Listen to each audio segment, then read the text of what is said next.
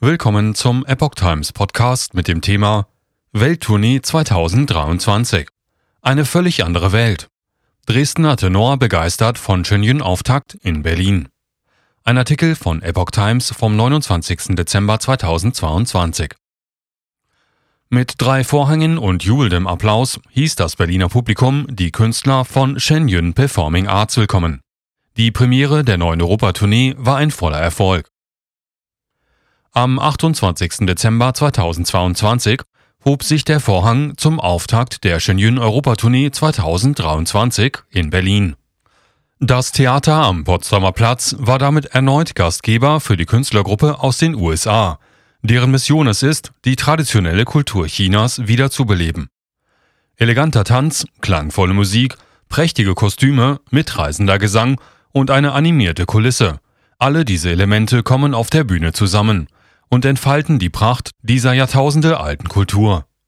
Die Gesamtzahl der Aufführungen in Europa wird mindestens 13 Länder und mehr als 20 Städte umfassen.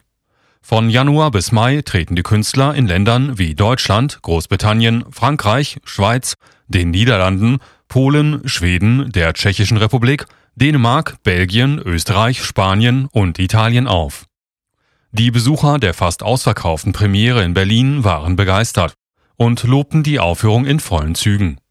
Christoph Bodenstein, Solotenor an der berühmten Semperoper in Dresden, sprach im Anschluss von einer schönen, völlig anderen Welt, die er an diesem Abend erlebt habe. Seine Frau Eva Marie stimmte ihm zu. Sie fand es unvergesslich, wirklich wunderbar.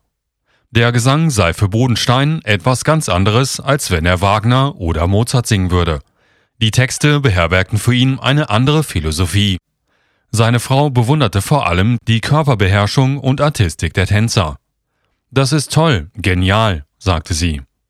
Die Interaktion zwischen den Künstlern und dem digitalen Bühnenhintergrund war für sie wie im Märchen.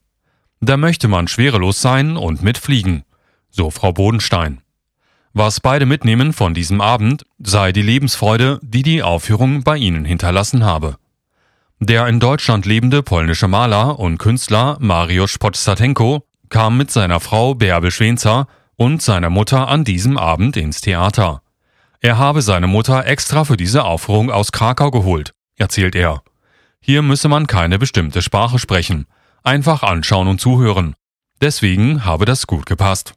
Frau Schwinzer war von den sehr weichen Körpern der Tänzer begeistert, auch von den Farben und den Bühnenbildern. Das letzte Bild, in dem der Buddha kommt, das sei ganz anders, ganz toll gewesen. Die Kombination aus asiatischen und westlichen Klängen des Orchesters habe für sie auf jeden Fall harmoniert. Herr Potschatenko fühlte sich für seine Malerei inspiriert. Er male auch sehr bunt. Die Kombination aus Lila und Weiß mit grünen Akzenten, wie er es bei den Kostümen eines Tanzes gesehen habe, sollen Bestandteil seines nächsten Bildes werden. Mariusz Postatenko stellt seine Bilder derzeit in Frankfurt-Oder aus. Jeder sollte kommen, um sich die Aufführung anzusehen, denn sie ist unvergleichlich schön, sagte er abschließend.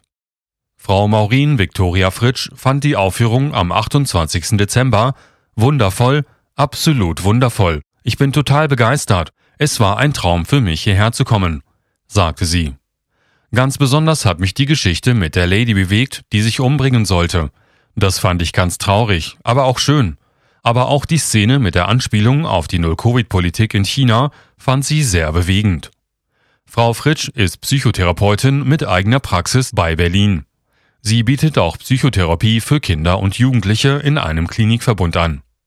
Das Wiederauftauchen traditioneller chinesischer Mythen und Legenden auf der Shenyun-Bühne vermittelte Frau Fritsch ein wundervolles Gefühl.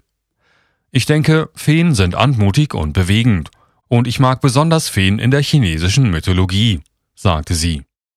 Diese auf der Bühne zu sehen, habe sie sehr glücklich gemacht.